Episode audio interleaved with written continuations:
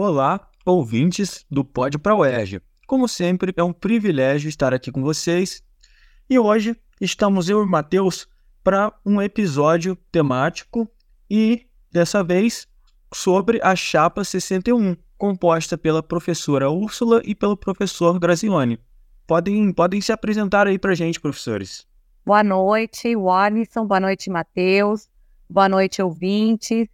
Primeiro lugar, quero agradecer ao Olisson e ao Matheus pelo convite, por participar desse, desse projeto, né? Pode ir para o UERJ. E me apresento, então, eu costumo assinar os e-mails como Úrsula Andréia, porque algumas pessoas da universidade me conhecem por Andréia, outros me conhecem, a maioria me conhece por Úrsula, mas ainda tem pessoas que me conhecem, me chamam de Andréia. Sou professora no DMC, ministro disciplinas de matemática em geral, né, seja ela qual for, e atualmente, em conjunto com o professor Grazioni, a gente está se candidatando à direção do IPRJ pela chapa 61 ou chapa 61. E agora, o senhor, o senhor professor Grazioni, é, eu acho que é a primeira vez que vocês é, é, fazem parte aqui do, de, de, um episódio, né não? Fala um pouco de, de você para os ouvintes, professor. Muito obrigado aí, boa noite, né, é, aos ouvintes, né, boa noite também, professora Úrsula, Matheus, o Alisson, agradecer pelo espaço, deixar aqui também agradecimento ao professor Otávio, né, que coordena o projeto, e, bom, apresentando brevemente, né, eu, eu fiz a graduação em Engenharia Mecânica no próprio IPRJ, depois o mestrado na modelagem computacional, e fiquei então, do, durante esse ciclo, graduação, mestrado na instituição, e depois eu fui fazer o doutorado na UF. E, terminado o doutorado, houve a oportunidade de regressar ao instituto, né, num, primeiramente, então, foi no pós-doc. Depois teve aí a, a oportunidade devido ao concurso público, né, e que eu consegui ser aprovado lá no ano 2015, mesma época a professora Ursa também e outros colegas, né, que chegaram à instituição. E aí, estou no DMC, atuando disciplinas da área de é, simulação numérica de reservatórios, modelagem de reservatórios de petróleo, métodos numéricos, cálculo vetorial. Nesse desafio, né? De ter aí a, o processo eleitoral e tudo correndo de forma que sejamos bem-sucedidos, ter aí depois a, a gestão para trabalhar em conjunto com toda a comunidade do Instituto Politécnico. Fechou. Muito bacana. Bom, então, agora começando com as perguntas, eu queria saber qual que foi a motivação para vocês criarem a chapa e se juntarem. Então, é, eu confesso que é, pensei em me candidatar à direção no início desse ano.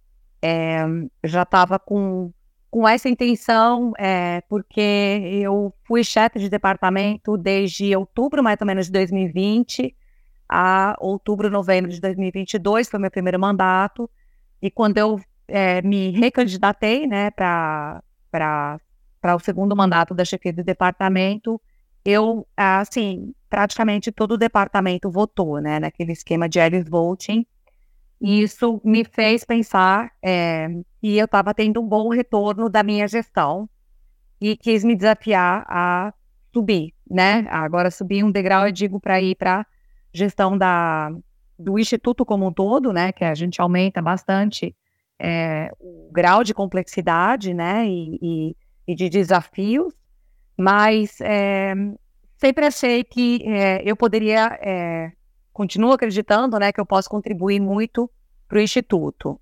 É, e aí é, vim com essa proposta de trazer mais diálogo, de ser uma chapa mais humana, é, mais empática, talvez, é, talvez no sentido um pouco maternal, né? No início eu pensei um pouco no sentido maternal, de acolhimento, né? De amparo, de uma atenção mais personalizada, da, da melhor maneira possível, né? Quando, é, dadas as circunstâncias, né? E aí, é, tinha interesse, bom, eu estava na dúvida de quem é, chamar para compor a, a chapa, mas eu tinha certeza que eu queria um professor que atuasse na pós-graduação, fosse ela na de ciência e tecnologia de materiais ou na de modelagem computacional, porque eu acreditava que era muito importante ter essa essa articulação, inclusive dentro da, do, do cargo de direção. E um dia, espontaneamente, Graziano pode até contar depois, né? Eu entrei no, no Labitran, ele estava conversando com o Hélio, não sei o quê. Eu falei, Graziano, por que, que você não é meu vice? E aí eu vou deixar para ele continuar a história. Bom, houve realmente esse convite. A professora Úrsula foi muito gentil em lembrar do, do meu nome.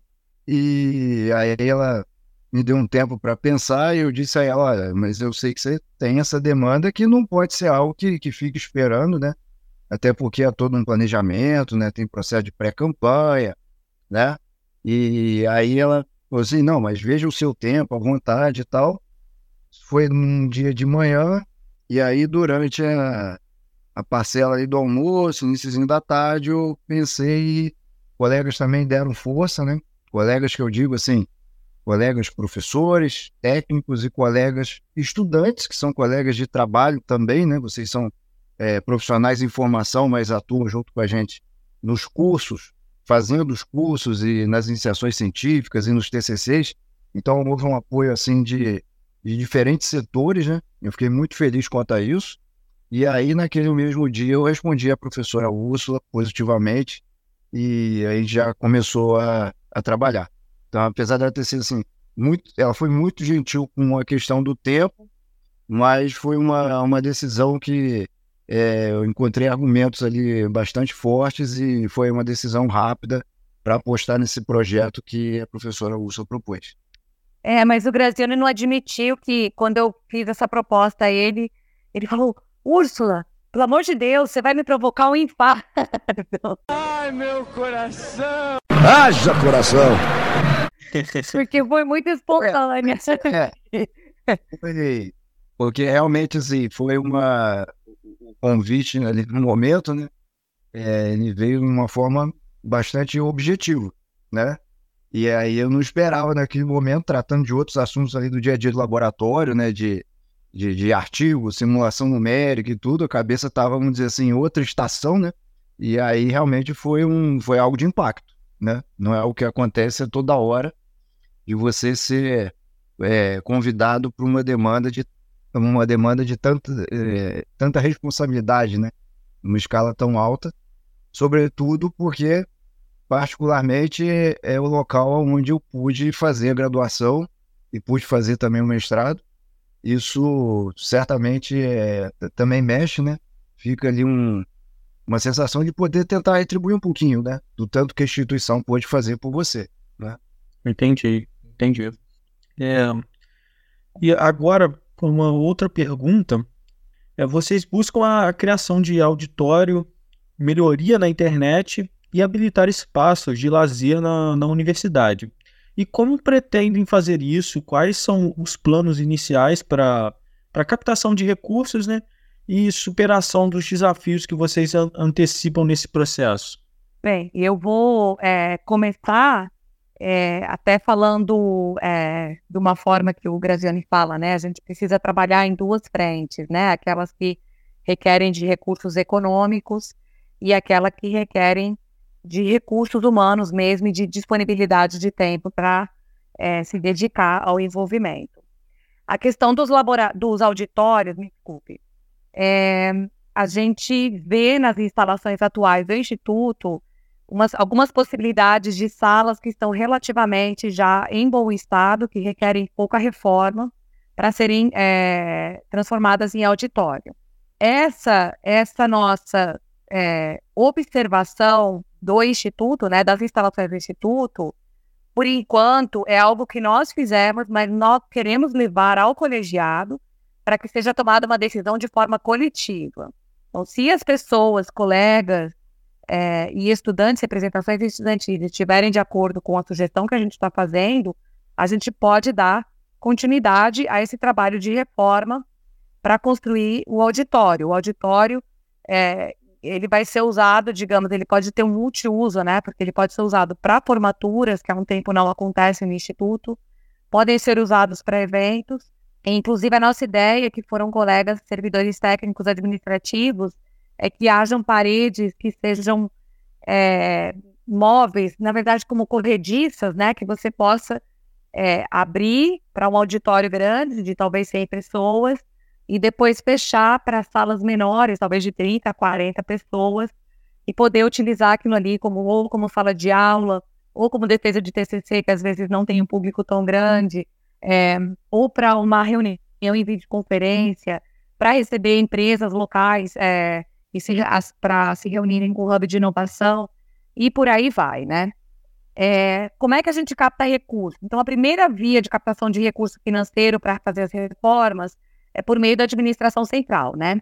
A gente precisa é, recorrer à administração central e justificar e argumentar bem, embasar bem a necessidade desse recurso, talvez por meio dos CIDs que a gente recebe, que é um, é um dinheiro para manutenção do campus, investir parte dele nisso, é, seria uma possibilidade. Uma outra possibilidade é a captação de recursos por meio de projetos de pesquisa é, em órgãos de submissão, né, de projetos de pesquisa em órgãos de fomento. Isso é uma tradição no Instituto.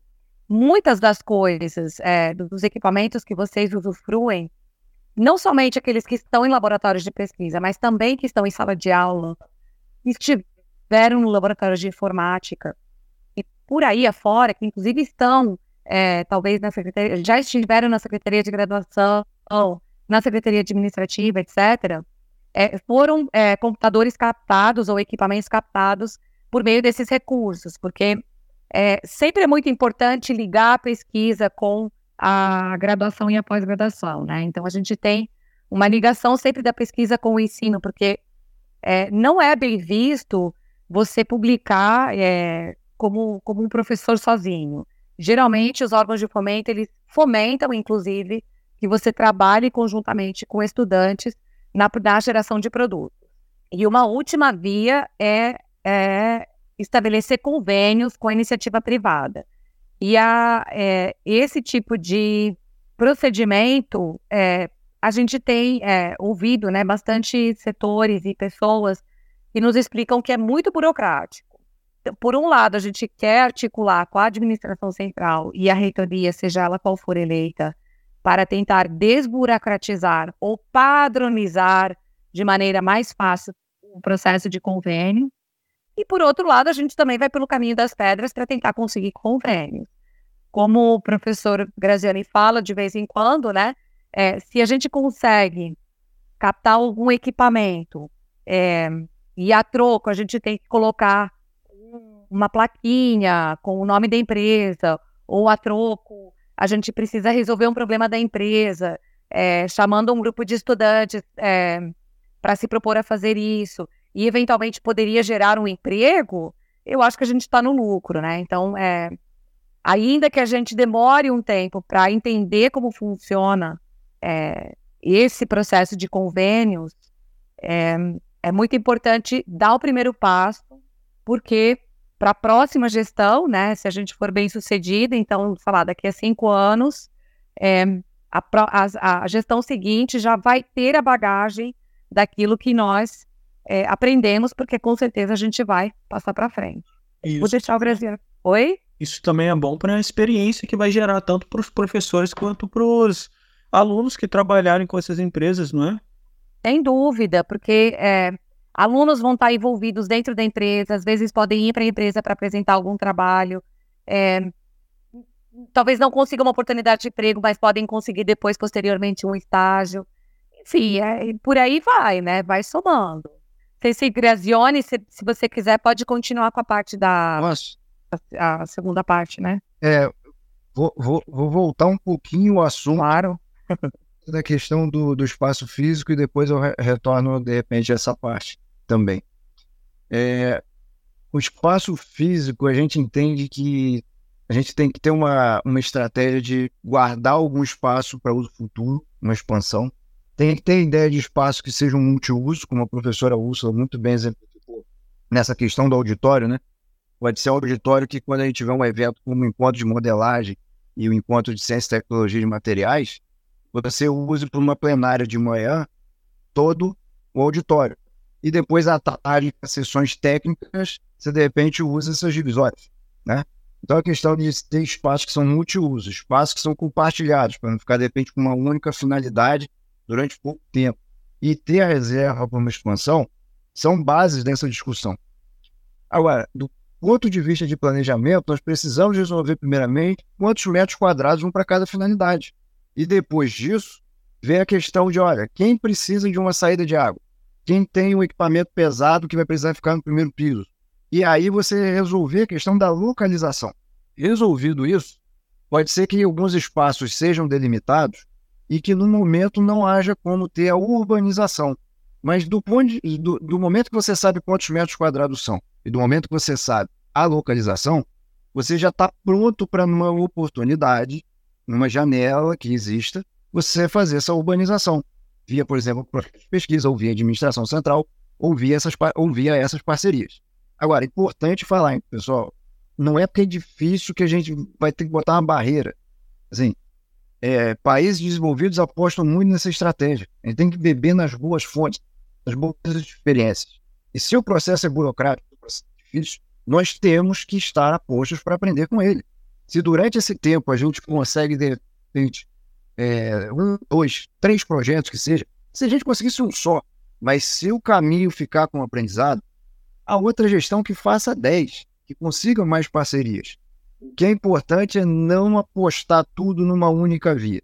A gente tem uma boa experiência com os projetos de pesquisa, pelos professores, pesquisadores e, e técnicos que são envolvidos também com essa parte, com os estudantes que participam também dos projetos. A gente sabe que existe como articular com a administração central, só que apostar sempre em uma única via não é a melhor solução. Até porque imagina que a gente aposta só na administração central e passa, infelizmente, por algum momento de crise no Estado. Vamos dizer que a gente perde esse nosso DNA de submeter bastante os projetos de pesquisa. Então, a nossa ideia é trabalhar na solução dos problemas em vias paralelas.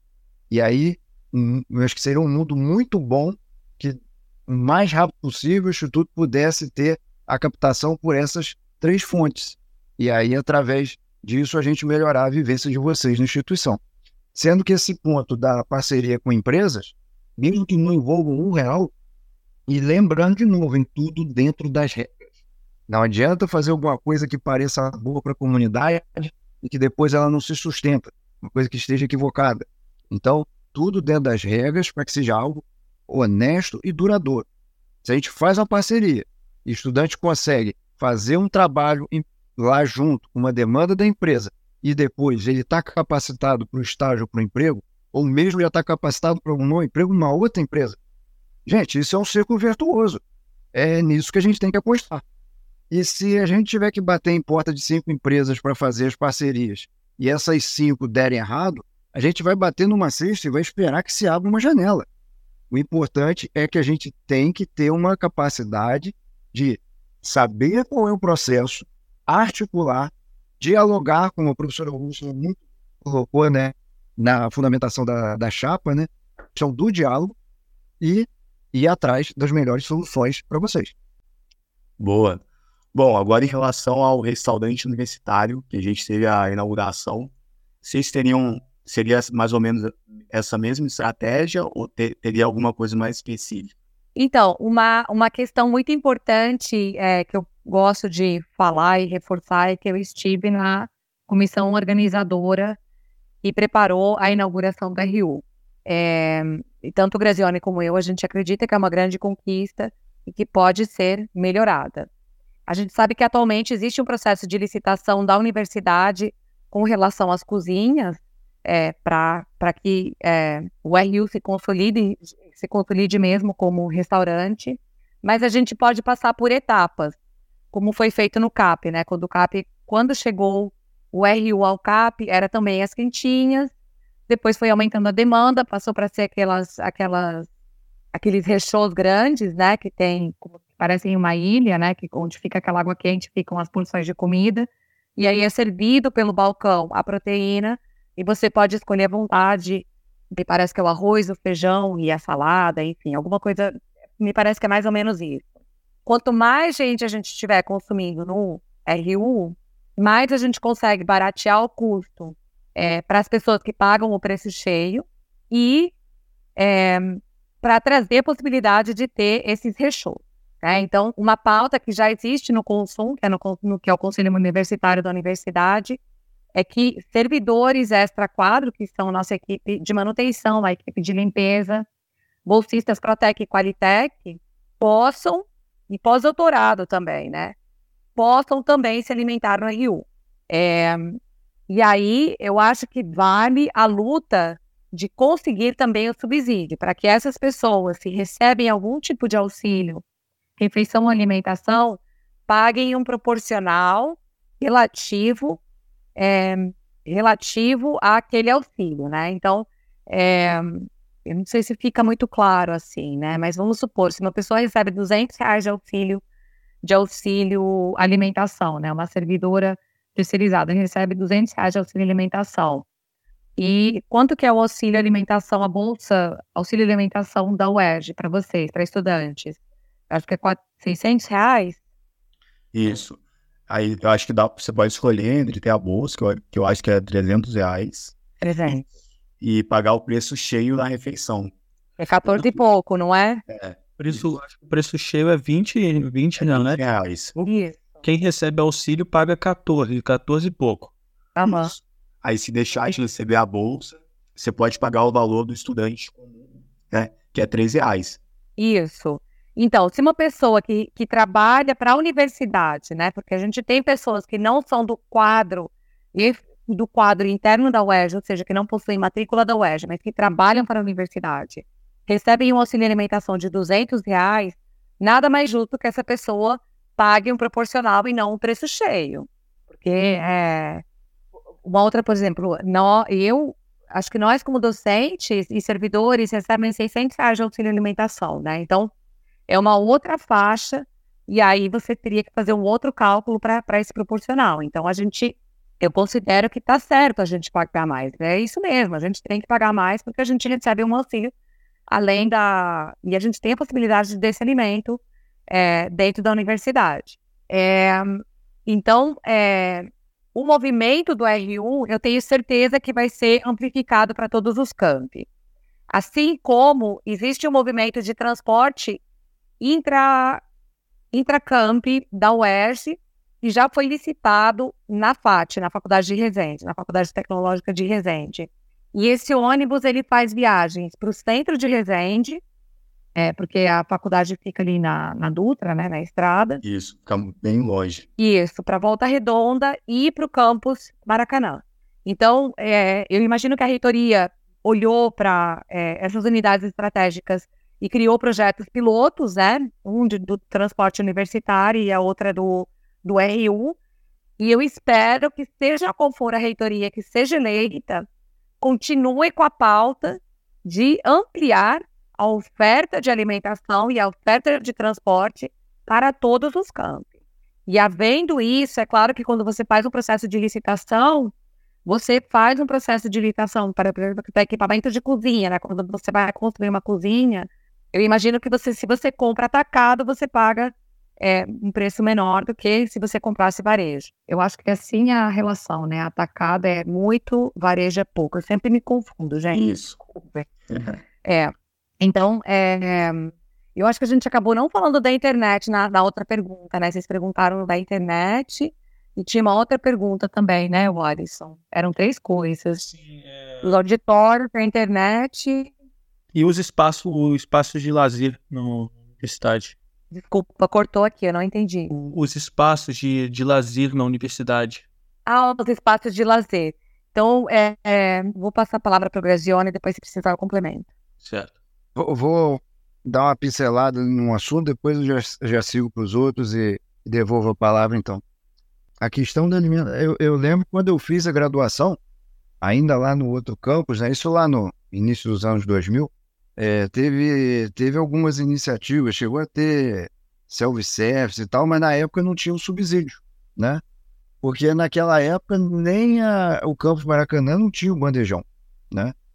Então, assim, é, é algo que certamente ajuda na infraestrutura e é uma conquista da UERJ como um todo aí de décadas, né?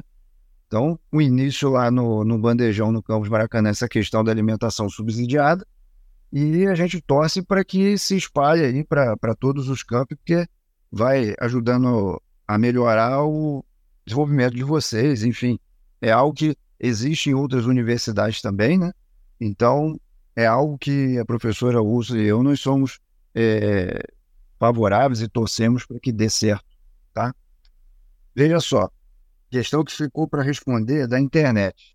Nós entendemos que existem algumas questões externas e algumas internas. De novo, aquela questão da solução em paralelo.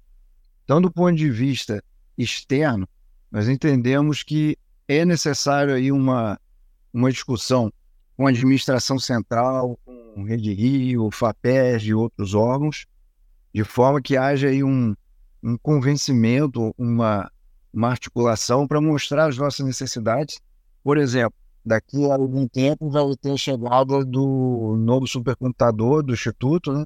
É, da Unidade de Desenvolvimento Tecnológico SINGRAR, e que é um projeto que incluiu de início cinco unidades da UES, uma delas o IPJ, e agora já cresceu e está sete.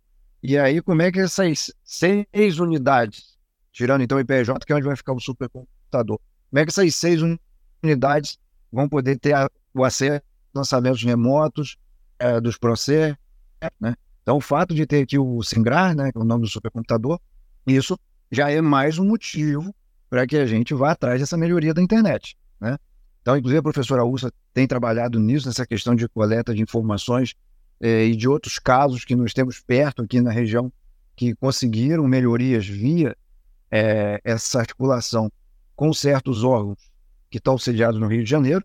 A exemplo aí, FAPEG, até a própria Rede Rio. A professora Ursa pode falar até melhor disso, porque é uma, é uma pauta que ela tem se dedicado bastante, mas também tem o lado interno. Então, nós temos aqui é, servidores técnicos com bastante conhecimento e bastante experiência, e com ideias muito interessantes que já foram nos passadas, que podem gerar melhorias internas e que são de menor custo do que o que a gente sabe que está associado a uma demanda dessas que vem assim um, novo NIT, é, um NIT de igual capacidade, né, via uma escala, vamos dizer assim, exterior, né? Então a gente tem a ideia de não ficar só numa via, é trabalhar com as melhorias internas, é, bebendo nessa excelente fonte que é a experiência e conhecimento dos técnicos que trabalham já no Instituto Politécnico, na área de tecnologia da informação, vendo de repente algumas, é, alguns projetos que demandam esse recurso financeiro menor, mas que já vão gerar impacto com a internet que já existe. E por outro lado, essa discussão para que a gente consiga ter essa é, mobilizar né, órgãos e mostrar que nós temos demandas e com isso ter essa melhoria de capacidade. Eu devolvo a palavra então à professora Úrsula e depois a gente comenta da área de lazer só para completar aquela pergunta. Oi, desculpem, eu estava lendo aqui. É, então, a questão da, da internet é o que eu tenho me, assim, o que eu trouxe como proposta é resolver o problema de raiz. E eu entendo que resolver o problema de raiz é a gente transformar o IPRJ num polo de distribuição, no hub de distribuição da Rede Rio. A Rede Rio é uma rede é, é, de altíssima velocidade, né, conectada à RNP, que é a Rede Nacional de Pesquisa, é, cuja, é, cuja UERJ né, tem um ponto ali de distribuição, o CBPF também, e o, recentemente o LNCC conseguiu também um, ponto de distribuição, que, se eu não me engano, se chama Redo, Rede Metro, é, da Metroland, né? Metro, Rede Metro. É, o, o Fernando até me corrigiu hoje. É, se a gente consegue é, embasar muito bem a necessidade da universidade, UERJ, no campus de Nova Friburgo, e da comunidade local e regional, então da região serrana, né, que dependendo do é, dependendo da, da forma como é distribuída geograficamente, eles chamam Serrana 1, é, tem outra que é norte, não é exatamente norte fluminense, né, mas tem outro nome. É, centro, centro-norte fluminense, agora eu tô, é, talvez isso. Enfim, é, para distribuir essa internet de alta velocidade para instituições de ensino federais, então CEPET e UF estão é, candidatos a ser parceiros diretos nossos e a gente precisa articular essa parceria, mas também para outros órgãos do Estado por exemplo, colégios estaduais, né, que são é, do, do ensino médio. Que a gente consegue Tá? E isso é uma ambição que eu tenho. Inclusive, eu penso, se eu for bem sucedida, esse ano mesmo eu vou para o LNCC para entender como é que foi o movimento é, de conseguir é, efetivar isso. Isso foi feito, na verdade, lá atrás houve uma tentativa de começar a trabalhar nesse, nessa, nessa proposta, né? Foi em 2019. Inclusive, o professor Ângelo e o professor Fabre foram ao CBPF para entender exatamente como funciona. Mas eu acho que talvez em vista da pandemia em 2020, muitas coisas acabaram fi ficando paradas porque, enfim, o acesso era impossível e a gente ainda estava aprendendo a lidar com a questão da, da tecnologia, das reuniões é, é, remotas e tudo mais. Mas eu, é, eu, eu entendo que se a gente alcança esse objetivo, a gente resolve o problema de raiz, porque a gente não vai ter mais problema de ah, que a velocidade, que isso, que aquilo, porque a gente, a gente é, o, é, o, é o hub. É isso. Entendi. É, passando para outra pergunta, que sobre. Watson, ah. Watson, desculpa interromper, mas é que a gente, tá, só para não deixar é, a audiência devendo, faltou de falar do lazer, então, que você já havia perguntado, né? Ah, é isso mesmo, perdão. Não, não, eu. Perdoar nada, pelo amor de Deus. A gente. É bate-papo mesmo, cara. Eu não sei, o professor Augusto quer falar também, depois cumprimento, ou como achar melhor. Pode, pode falar. Eu complemento depois, se precisar. Tá ótimo. É, vocês têm que ter uma boa experiência de vida na universidade, tá? A gente sabe que tem as dificuldades de estudar para aquelas provas, para as matérias difíceis, né? Superar ali um degrau, superar outro, né? Até chegar lá no diploma. A gente sabe que tem os dias que a gente fica, às vezes, um pouquinho mais triste, mas é, esses anos são anos que a gente entende que vocês têm que guardar na memória com, com carinho, assim, de, depois passa o tumulto, né? Vamos dizer assim, da, um monte de prova, um monte de trabalho e tal, que não seja somente o diploma, que seja a experiência de vida, né? E ter esses espaços de descontração e lazer são fundamentais, né? A gente entende que tem um bom espaço no Instituto, mas vamos ver aquela questão da distribuição, e que essa distribuição ela deve prever isso que hajam espaços para interação, isso também para os professores e para os técnicos, tá? Não são somente para, os estudantes, mas que haja os espaços de descontração, de lazer. É, a gente tem aí a, a, aquela a etapa lá da quadra que precisa ser concluída, né? Que tem a base pronta, mas é importante que tenha a quadra ali para o pessoal poder treinar pra, quando tem os jogos, ou mesmo ir lá, bater uma bola, dar uma relaxada, enfim. Eu lembro que quando eu fiz a graduação, o outro campus tinha, né? Uma estrutura que era do antigo Colégio Nova Friburgo, e tinham duas quadras que eram cobertas. Então, geralmente ali intervalo de aula e tal, o pessoal, alguém lá, apoiava a bola, se juntava, e aí você conhece pessoas de outros períodos, né? De repente ali você bate um papo, aí daqui a pouco alguém conseguiu um estágio em algum lugar, te dá uma dica para você também conseguir um bom. Essa questão de interação e o lazer é fundamental para a qualidade de vida, para que vocês estejam melhor preparados, inclusive para fazer as provas. Então é uma, é uma ideia nossa dentro da distribuição de espaço físico e dentro das articulações aí para trazer soluções para vocês, que haja esses espaços, inclusive um evento que é a Quinta Cultural, né? Que seja um, um, um espaço no calendário que a gente pensou inicialmente que sejam algumas quintas-feiras ao longo do ano, mas veja, aí vai ser uma discussão de novo, o diálogo com os estudantes e com a comunidade para ver qual que é a melhor alternativa, mas que seja possível que alguns eventos de lazer ocorram, né? Alguém de repente vai tocar uma música, alguém vai fazer alguma apresentação de teatro, enfim, e que isso também ajude na qualidade de vida de vocês. Que a gente entende que, como ser humano, nós precisamos disso, e vocês, que estão naquele esforço das disciplinas, vai ser também muito bom para o bem-estar de vocês que haja esses espaços e até numa questão junto com as disciplinas, a questão da disponibilização de salas de estudo para vocês. Porque as salas de estudo, diferentemente do, do ambiente de estudo dentro da biblioteca, que também é importante que a gente consiga fazer melhorias e expansões, mas salas de estudo que sejam externas à biblioteca, que crie ambiente que vocês possam, de repente, falar um pouquinho mais alto, de repente ter um quadro para escrever alguma coisa, e que ali também vai haver interação entre os grupos, né? Então, alguém de um período conhece alguém de um período mais acima, alguém já fez uma disciplina, às vezes tem um material para compartilhar, tem uma ideia para trocar, e não funciona somente como sala de estudo, também funciona como espaço de interação, né? Então, é sim um objetivo nosso que a gente promova é, a criação desses espaços que certamente são muito favoráveis para o bem-estar de toda a comunidade, não somente estudantes, mas também dos docentes e dos colegas técnicos administrativos. Entendi. Com certeza, de fato, é uma, uma ótima ideia, porque o nosso polo aqui é, um, é, um, é diferente dos demais, porque é muito bonito, mas mesmo assim, na, naquelas semanas finais de prova, carrega uma, uma energia pesada e, e um, uns ambientes assim de lazeres seriam fundamentais para uma descontração e para um, um dia a dia melhor, mais saudável, tanto para os discentes quanto para os docentes também, né? Sem dúvida. Posso fazer só uma correção na fala minha? Claro, claro. Porque com relação à internet, eu tinha falado que a UERJ era um hub da Rede Rio é, no Rio de Janeiro, só que não. É, eu estava aqui com um documento aqui que estava me respaldando, e eu vi que, na verdade, os hubs são o FRJ, PUC Rio, CBPF, e me parece que tem ali é, a FGV e uma outra.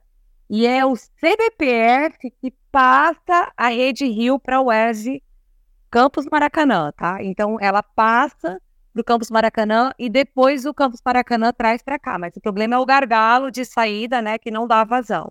Então, é, Petrópolis foi inicialmente um hub, depois passou a ser alimentado através do, do, do CBPF também, e agora recuperou de novo o status de hub.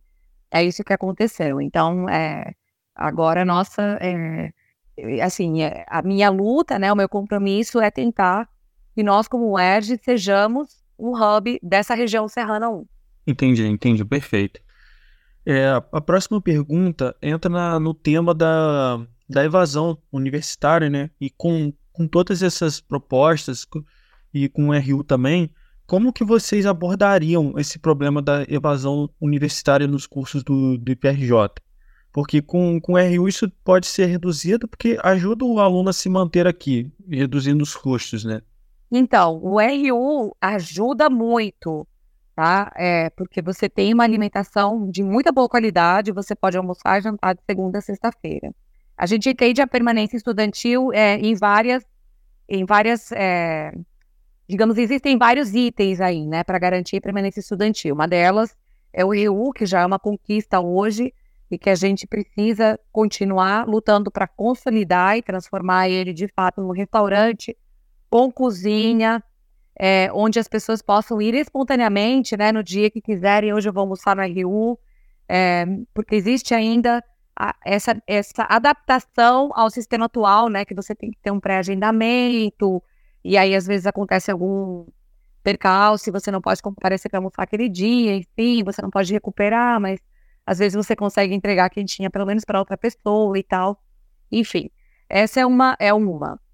A outra é que, que o Grazioli apontou, né, que é essa questão dos espaços de lazer. Então, é fazer ou viver na universidade, né, eu digo viver em termos de, de, de usar a universidade durante alguns anos da vida, né, para se formar, não é só ir para estudar, né, a gente tem que ter a descontração, o lazer, a oportunidade de conhecer pessoas que podem ser amigos para toda a vida, porque eu até disse isso numa fala hoje, é, é a primeira vez que a gente se depara no, lugar e com colegas que estão ali por um interesse comum que o nosso, que é ser engenheira, ser engenheiro ou alguma outra é, formação, dependendo da faculdade onde estiver. A outra é a internet, né? Se a gente garante uma internet de alta qualidade, é, com certeza isso vai possibilitar grupo de estudantes a permanecerem na universidade para estudar. A gente sabe que hoje em dia Existe, é, através da rede Sirius, uma biblioteca, que é, um, é, é, uma possibilidade de vocês usarem muita, é, grande parte da bibliografia básica das disciplinas é, pela rede virtual, né, pela rede Sirius, é, pelos livros virtuais, ou eletrônicos, eu não sei como é que nem, nem sei como se chama. Hum, agora fiquei na dúvida. e tem também o, a orientação acadêmica. Então a gente tem, é, isso é uma coisa que a gente foi dinamizando agora, né? É, estudante calor, acabou de chegar na universidade, aí tem lá no primeiro dia de aula, na primeira semana de aula, por exemplo, um dia de ambientação. Aí no dia de ambientação, é, recebe a visita da coordenação, das coordenadoras, da direção, talvez de alguns projetos para se apresentar. Aí é apresentado aquele, aquele é, diagrama né, da, da, da, da, universidade, como funciona a universidade, as pró-reitorias, é, centros setoriais, etc, etc. Eu fico pensando, cara, tanta informação, eu acho que a pessoa não, talvez registrou 1% daquilo, né? Eu até me lembro quando eu tomei posse, que me apresentaram o instituto todo, e eu falei, no dia seguinte eu lembrava talvez de dois nomes, né? Eu não lembrava de tudo. Então a gente acredita que essa ambientação é, deve, deve ocorrer ao longo do semestre. Então, ao longo do semestre, a gente vai introduzindo essas informações a gente pensou, inclusive, é, em fazer visitas aos laboratórios de pesquisa, é, com agendamento, né, para que estudantes de iniciação científica ou de trabalho de conclusão de curso possam estar presentes quando calouras e calouros é, vão ao laboratório para ouvirem o que fazem, como é feito, como conseguiram a bolsa, é, que tipo que, CR precisam para conseguir a bolsa, é, que tipo de disciplinas precisam ser bons, né, ou se esforçar mais para poder entrar naquele projeto, né, que requer mais dessas habilidades específicas de acordo com a disciplina, e acompanhar, de fato, esse estudante, essa estudante, ao longo do primeiro período, idealmente ao longo de todo o curso, né, a orientação acadêmica, ela deve ser pensada não só no sentido de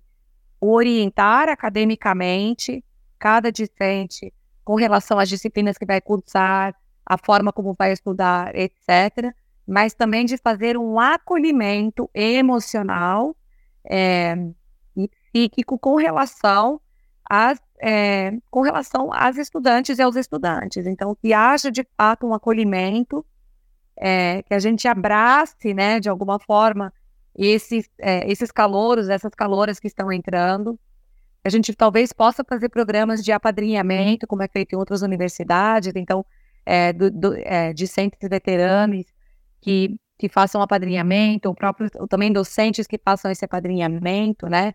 Para ter um acompanhamento mais, mais próximo e mais personalizado. Vou deixar, é, acho que eu, enfim, Graziano, se quiser complementar, pode mandar lá.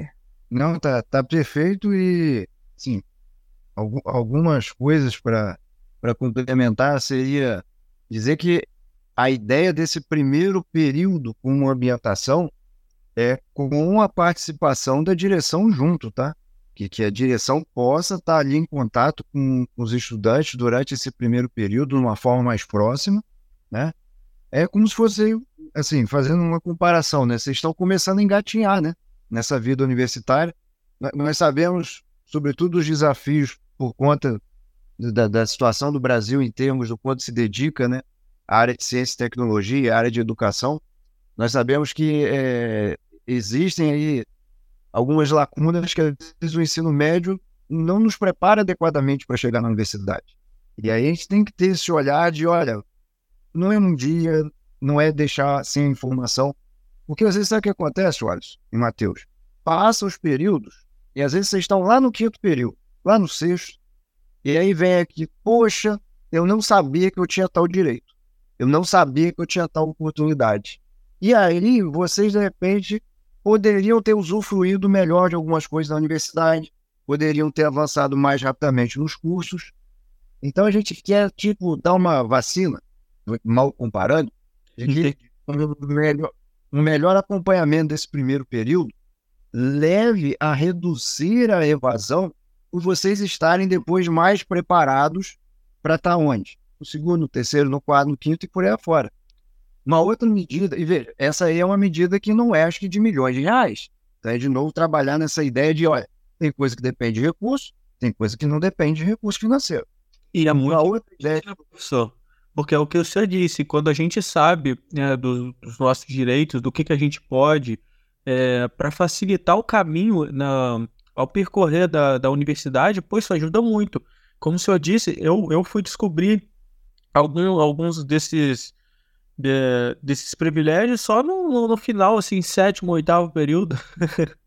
no final. É, eu nem, eu nem, eu nem que, que eu, eu, nem diria assim privilégio, eu digo assim, são direitos mesmo, né? E que a gente entende que uma ferramenta que deve ser boa para isso é a nossa proposta do app, é, associado à graduação, mas que a gente não vê problema até que depois seja expandido. Nós entendemos que por estar num instituto que lida muito com computação, isso pegando tanto estudantes quanto professores e técnicos, isso seja uma possibilidade muito factível de que o material que hoje está no manual do estudante ele serve como base para virar o app do estudante, porque essa é uma ferramenta mais voltada para a geração de vocês, né? E aí com isso ali, de repente a gente pode ter um outro modo de apresentar essas informações, uma coisa mais interativa, mostrando como é que é o fluxograma de vocês, os cursos, os pré-requisitos, e com um outro ponto de vantagem. A gente pode ali disponibilizar alertas. Então, de repente, saiu uma notícia de um processo seletivo de uma certa bolsa.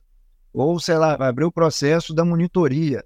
Isso pode vir com um alerta para vocês e está muito mais ali com a ferramenta que vocês usam no dia a dia para praticamente tudo hoje, né? Que, que é o telefone celular, o smartphone né? Sim, de repente sim. a gente acaba usando a gente acaba usando o Cuca para telefonar, naquele sentido antigo que era realmente o telefone, e que por essa base de ser um instituto que tem já essa parte tecnológica ligada à computação, é, é, por que não, de repente, apostar nessa iniciativa e que vai fazer efeito na vida das pessoas no dia a dia? Então é importante a gente pensar no seguinte: para algumas pessoas, uma certa medida pode ser pequena, mas para aquela que está sendo favorecida, sendo ajudada, pode ser uma medida muito importante. Quer ver um outro exemplo nessa mesma linha?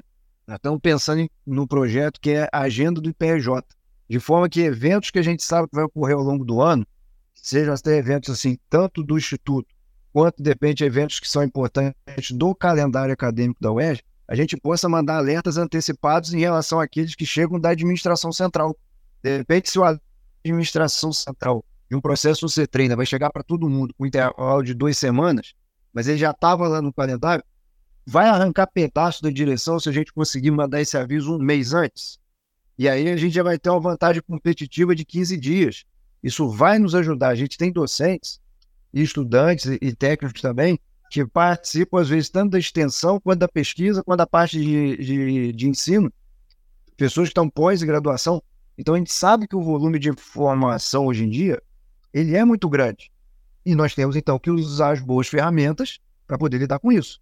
Então a gente acredita fortemente que iniciativas como a Agenda IPRJ e como o Manual do Estudante nessa versão aplicativo, elas são medidas que não vão envolver um custo financeiro absurdo, né?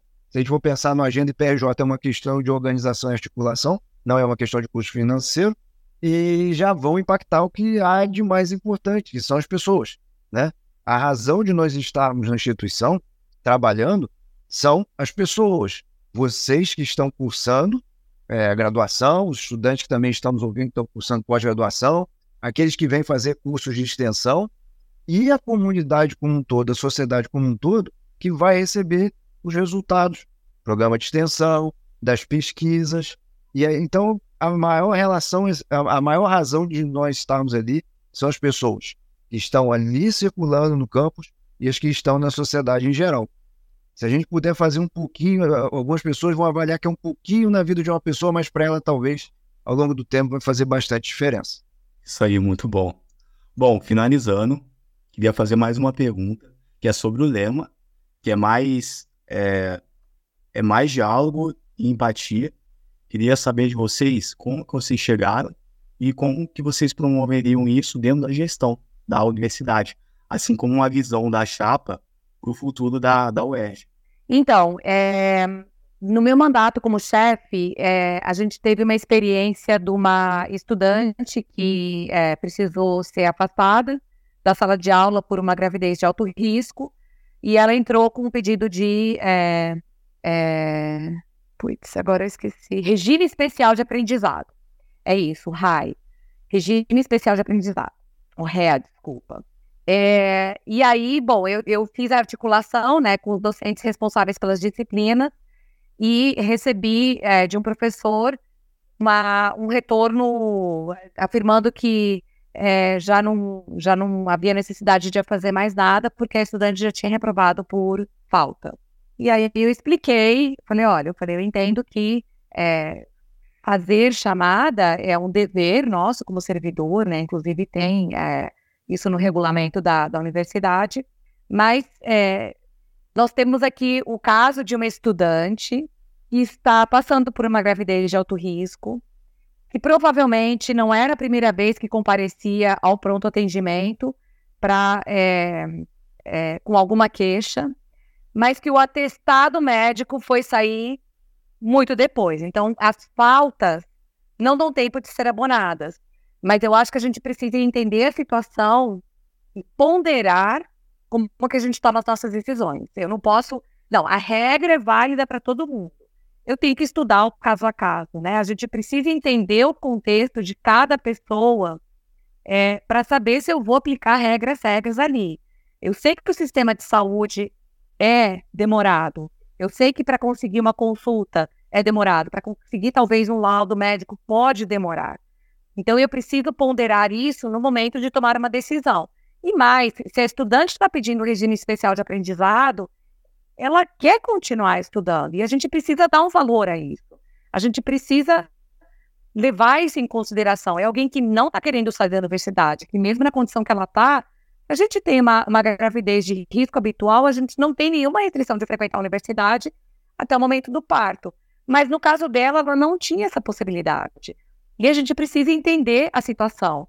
E isso eu entendo que é ser empático, porque é se colocar no lugar da outra pessoa, também é ser humana, quando você não a, fecha os olhos e aplica as regras de maneira igual para todo mundo, né? Então, é, inclusive uma colega docente falou, o princípio de equidade é justamente entender que nós somos diferentes.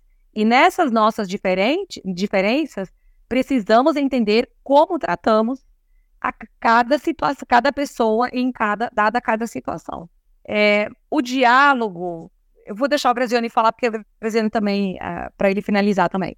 Só é, deixando aqui também aí o, o meu relato, o meu apoio a essa questão que a professora Úrsula colocou, é que a gente tem um conjunto de regras que é importantíssimo ser seguido, mas a gente tem que saber que existem também as exceções que são as justificadas. E aí a gente precisa ter essa leitura. Então, se a gente lê muito bem a regra, que é para ser aplicada ao caso, vamos dizer, comum, a gente também tem que ler muito bem as exceções. Porque a gente não pode viver num mundo que a gente só olha as exceções e nem num mundo que só olha as regras sem se deparar com esse caso.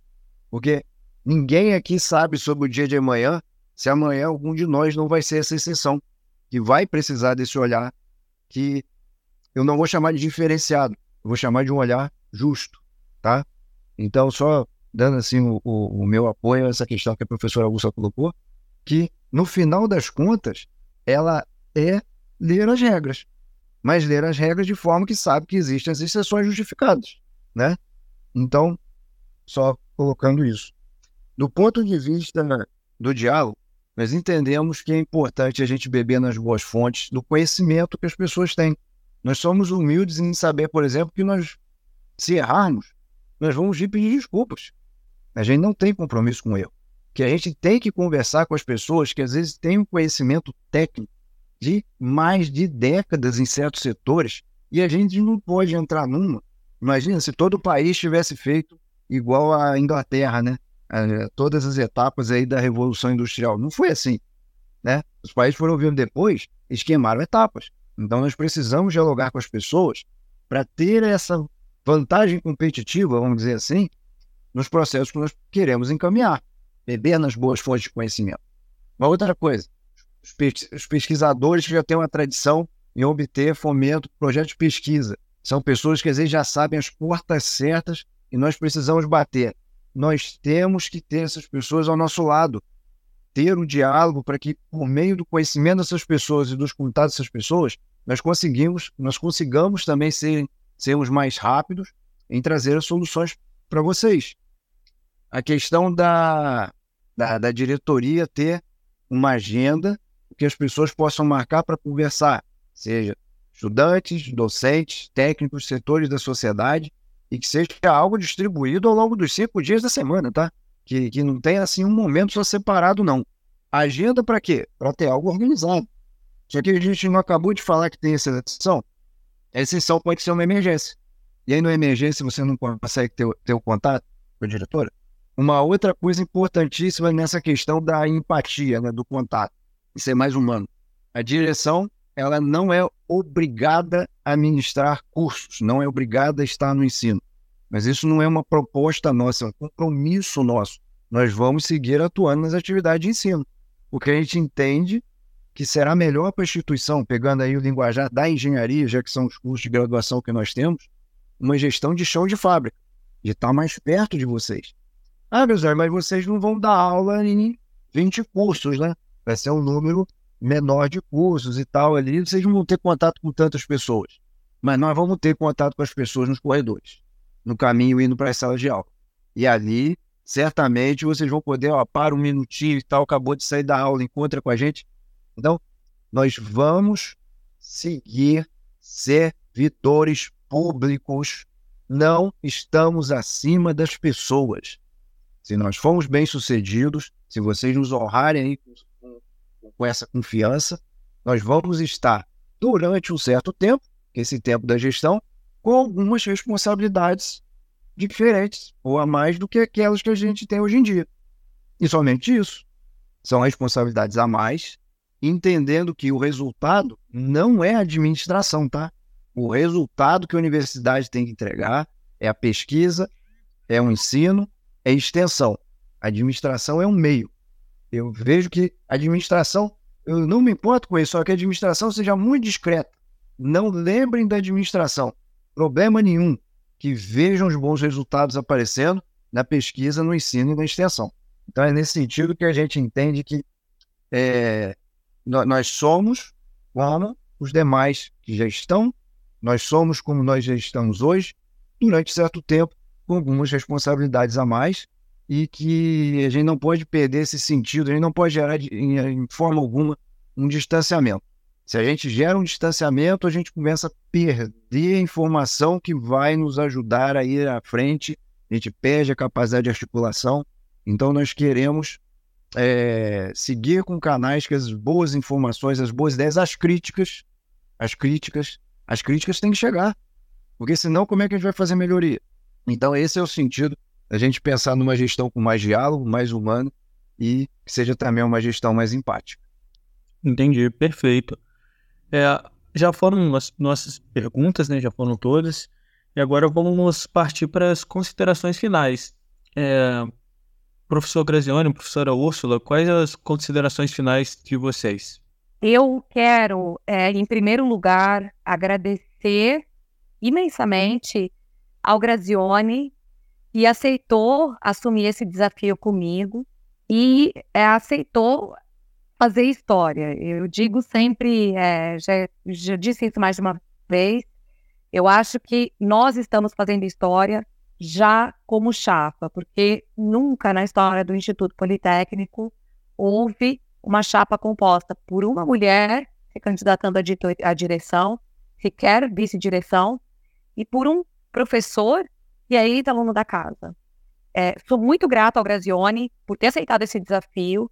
Eu acho que tem trazido uma riqueza enorme a participação dele, porque ele tem um olhar de aluno também, é, e, e, traz uma, uma, uma percepção diferente de como eu olho também para a instituição, como, como professora, como servidora, como eu cheguei. E quero agradecer também a toda a comunidade com quem já conversamos pelas tantas ideias, sugestões, palpites e pitacos que recebemos. Eu tenho atualmente, eu recebi um caderno é, de uma professora substituta no ano passado como presente de Natal, e o caderno está praticamente nos finalmente. Eu acho que eu vou, eu vou finalizar a campanha com o caderno totalmente cheio e, se bem sucedido, eu vou ter que organizar todo ele para consolidar as propostas que a gente vai querer levar adiante. Tanto que as propostas que a gente colocou naquele documento, que foi encaminhado, foi encaminhado para a comunidade, foram construídas com base a essas escutas que a gente teve com a comunidade. E é um, é, e é um, é um documento dinâmico, porque a gente sabe que a gente vai se ajustando e vai adaptando ele conforme o tempo vai passando. Muito obrigada a vocês, Wallace, São Mateus, pelo convite. Obrigada também ao Otávio por coordenar esse projeto, né? Eu acho que tem sido é, muito muito frutífero para o Instituto, né? Ter essa visibilidade externa. O Spotify é um canal, é, imagina, eu, assim, é mundial, né? Então, é, abre, abre muitas portas, né? Para para as pessoas entenderem como é a instituição aqui na cidade de Nova Friburgo e também como é um pouco da cidade. E é, sempre peço, né? Votem em 61, votem em 61 conosco, Urso Negrazione, mas mesmo que não estejam apoiando a chapa 61, votem, porque o exercício da cidadania é uma garantia e a UERJ também tem como universidade tão democrática que ela é. Todos os votos valem, todas as pessoas merecem votar e o voto conta por igual todo mundo. Boa. Bom, vocês teriam algum Instagram, assim, alguma página pra gente seguir e tal? Tem sim, eu vou, eu vou publicar é... na descrição do episódio. Eu não sei se o Brasione queria fazer alguma. Ah, sim, faltou é... Brasione. Posso? Fica até difícil depois dessa fala da professora Úrsula, né? porque é realmente, assim, sou suspeito de falar, mas eu acho que foi uma fala muito muito boa, muito bem consolidada. Primeiro, a professora Úrsula não tem absolutamente nada a agradecer, né? Eu, eu é que sim tenho que agradecer a confiança e também, volto a dizer, né, do grupo de pessoas que soube ali mais, a notícia ali mais quente e ali mais cedo e deu força, né, para a candidatura. É, nós estamos numa universidade diferenciada, sabe? A, a ela tem aí um, um processo de, de consolidação, né? Até foi conversado em alguns grupos já hoje, né? envolvendo aí incorporações, como foi o caso do próprio Instituto Politécnico. Ela tem uma, uma visão democrática de participação dos diferentes setores, né, que eh, não é comum de você ver em todas as universidades públicas do país. Eu digo assim, não só por conta do período eleitoral agora, tá? mas eu digo assim, nas diversas decisões, diversos conselhos, as várias representações, ela é uma universidade diferenciada, ela é pioneira em, em políticas como a, a política de, de cotas, é, é, um lugar bastante especial, né? Então essa essa responsabilidade ela vem, vem com muito carinho quando chegou esse convite para tentar ali fazer um, um pouquinho, né? Para retornar o tanto que a universidade pôde fazer por mim, né? Então a gente tem aí um, um, um percurso, um aprendizado como estudante de graduação, é, também com estudante da pós-graduação, né, do mestrado em modelagem computacional. Depois essa vivência no pós-doc, que também já foi um outro momento, chega com uma outra cabeça enriquecido pela experiência também muito gratificante que eu tive na UF. E tem sido anos aí, né, desde 2015, né, quando foi o, concurso, de desafios. A gente sabe que a universidade passou também por, por um momento de crise. Passamos por uma crise mundial, como da pandemia, mas de muita recompensa, né? quando a gente vê assim os estudantes de graduação, né, terminando, né, fazendo a apresentação, isso realmente é algo de muito valor. É um prêmio e que a gente precisa guardar com muito carinho e usar como combustível para, se vocês nos derem aí essa chance, fazer ainda mais. Então, assim, eu, eu reforço as palavras da professora Úrsula, que vocês participem, que vocês procurem saber as informações, né? Não tem assunto proibido com a gente. Nos procurem. Tem as redes sociais. É, tem o, onde eu trabalho, no laboratório, na sala 105. Professor Augusto, lá na sala 112, ali do bloco 1, né? Logo ali no prédio que tem as salas também. Conversem com a gente, tragam ideias, porque o nosso trabalho é um trabalho coletivo, é um trabalho de valorização da universidade, é um trabalho de valorização e de procurar fazer o melhor para as pessoas que estiverem dentro ou que estiverem fora do instituto, estiverem dentro ou fora da universidade, e que de alguma forma a gente possa trazer algum impacto positivo. Perfeito. Matheus, alguma consideração final? Bom, queria agradecer a presença dos candidatos e também é, pedir para a gente gravar mais episódios posteriormente, né? Sobre os temas mais específicos e tal. A gente gravar mais coisa. Ah, só, só uma coisa, Matheus, desculpa Oi. a indelicadeza, né? Eu me empolguei lá, já, já conversando, né? Se deixar, a gente estica, fica mais tempo. Mas veja só, agradecer o Alisson, o Matheus, o professor Otávio, né? E desejar muito sucesso no segmento do projeto. Obrigado. Pati, vai ser um prazer participar de novo no Pode para UERJ. Sou obrigado. É... Certamente, pode, pode convidar que a gente aparece. Você, vocês são sempre muito bem-vindos. Inclusive, se tiverem algum, algum projeto que queiram fazer uma divulgação, algum tipo de trabalho, é só falar com a gente, que a gente marca um episódio, até para falar sobre a Chapa 61 de novo, alguma coisa que, que não, não foi falado aqui nesse episódio. Então, são sempre muito bem-vindos. E eu gostaria de agradecer imensamente a participação de vocês. Foi um privilégio participar desse episódio. É, se possível, participem mais vezes, né? E eu vou estar tá deixando aqui, falando agora o Instagram e deixando na descrição também do episódio é, o Instagram da Úrsula, é úrsula.chapa61 e o Instagram do arroba Souza Grazione, que os dois Instagrams falam é, mais informações sobre as propostas e sobre a Chapa 61, galera. Então, se tiverem alguma, alguma curiosidade, alguma dúvida, é, entrem no Instagram, mandem um direct também, que eles são muito abertos a, a qualquer dúvida. E é isso. É, obrigado a todos e até o próximo episódio. Valeu, pessoal. Até mais. Valeu. Até mais. Boa noite, pessoal. Boa noite, pessoal. Até mais.